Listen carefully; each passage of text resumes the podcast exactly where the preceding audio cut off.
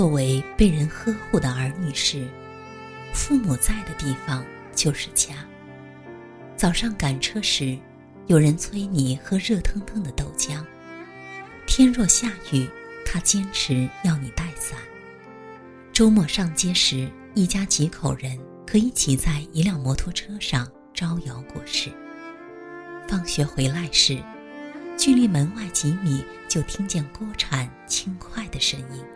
闻到一阵一阵的饭菜香。晚上，一顶大蚊帐，灯一黑，就是甜蜜的空间，在松软的被褥里笑闹踢打。朦胧的时候，窗外悠悠的栀子花香，飘进半睡半醒的眼睫里。帐里帐外都是一个温暖而安心的世界。那。是家，可是这个家会怎样呢？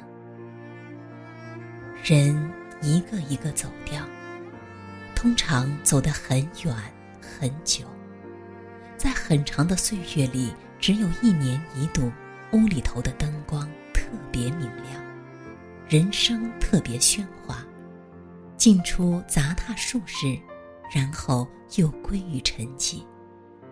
留在里面没走的人，身体渐孱弱，步履渐蹒跚。屋内愈来愈静，听得见墙上时钟滴答的声音。栀子花还开着，只是在黄昏的阳光里看它，怎么看都觉得凄清。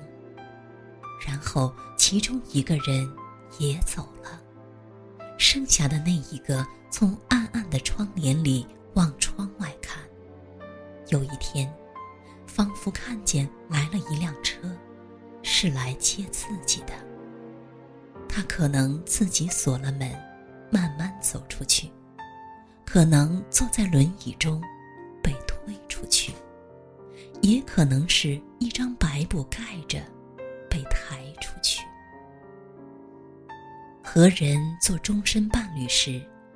两个人在哪里，哪里就是家。曾经是异乡大学一间简单的公寓，和其他一两家共用一个厨房。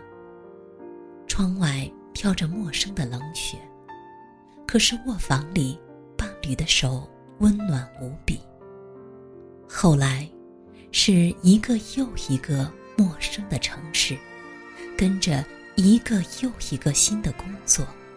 一个又一个重新来过的家，几件重要的家具总是在运输的路上，其他的就在每一个新的城市里一点一点添加或丢弃。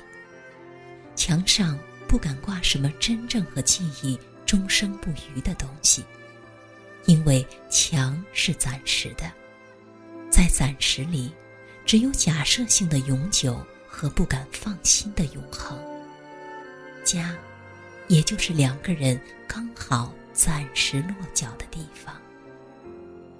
可是，这个家会怎样呢？有些没多久就散了，因为人会变，生活会变，家也跟着变质。渴望安定时，很多人进入一个家。渴望自由时，很多人又逃离一个家。渴望安定的人，也许遇见的是一个渴望自由的人；寻找自由的人，也许爱上的是一个寻找安定的人。家，一不小心，就变成一个没有温暖、只有压迫的地方。外面的世界固然荒凉。但是，家，却可能更寒冷。一个人固然寂寞，两个人，孤灯下无言相对，却可能更寂寞。有些人在散了之后就开始终身流浪，也有很多人，在一段时间之后就有了儿女。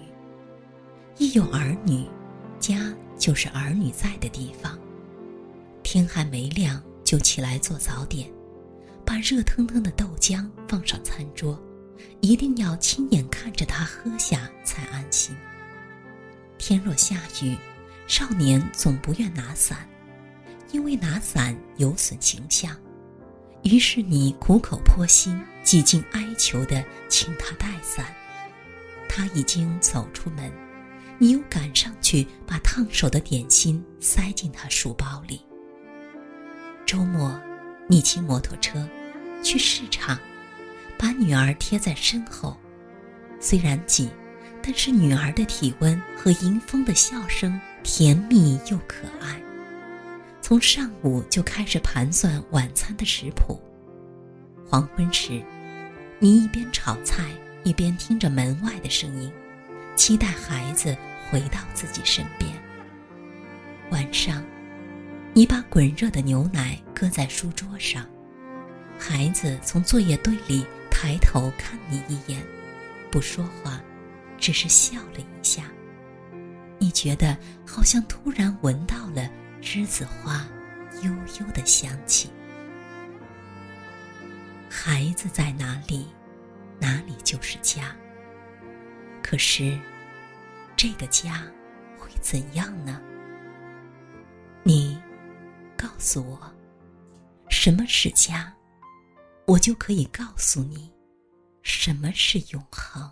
温馨的家是幸福的源泉，幸福的家充满温馨的画面。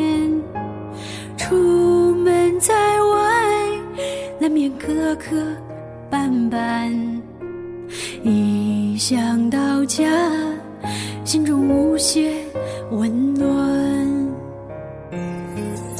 幸福的家是游子的终点，温馨的家有着美好的眷恋。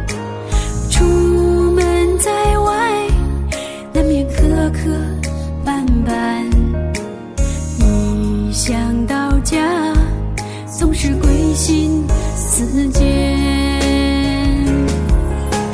家是和睦，家是团圆，家是父亲谆谆的教导，母亲的嘘寒问暖，家是幸福。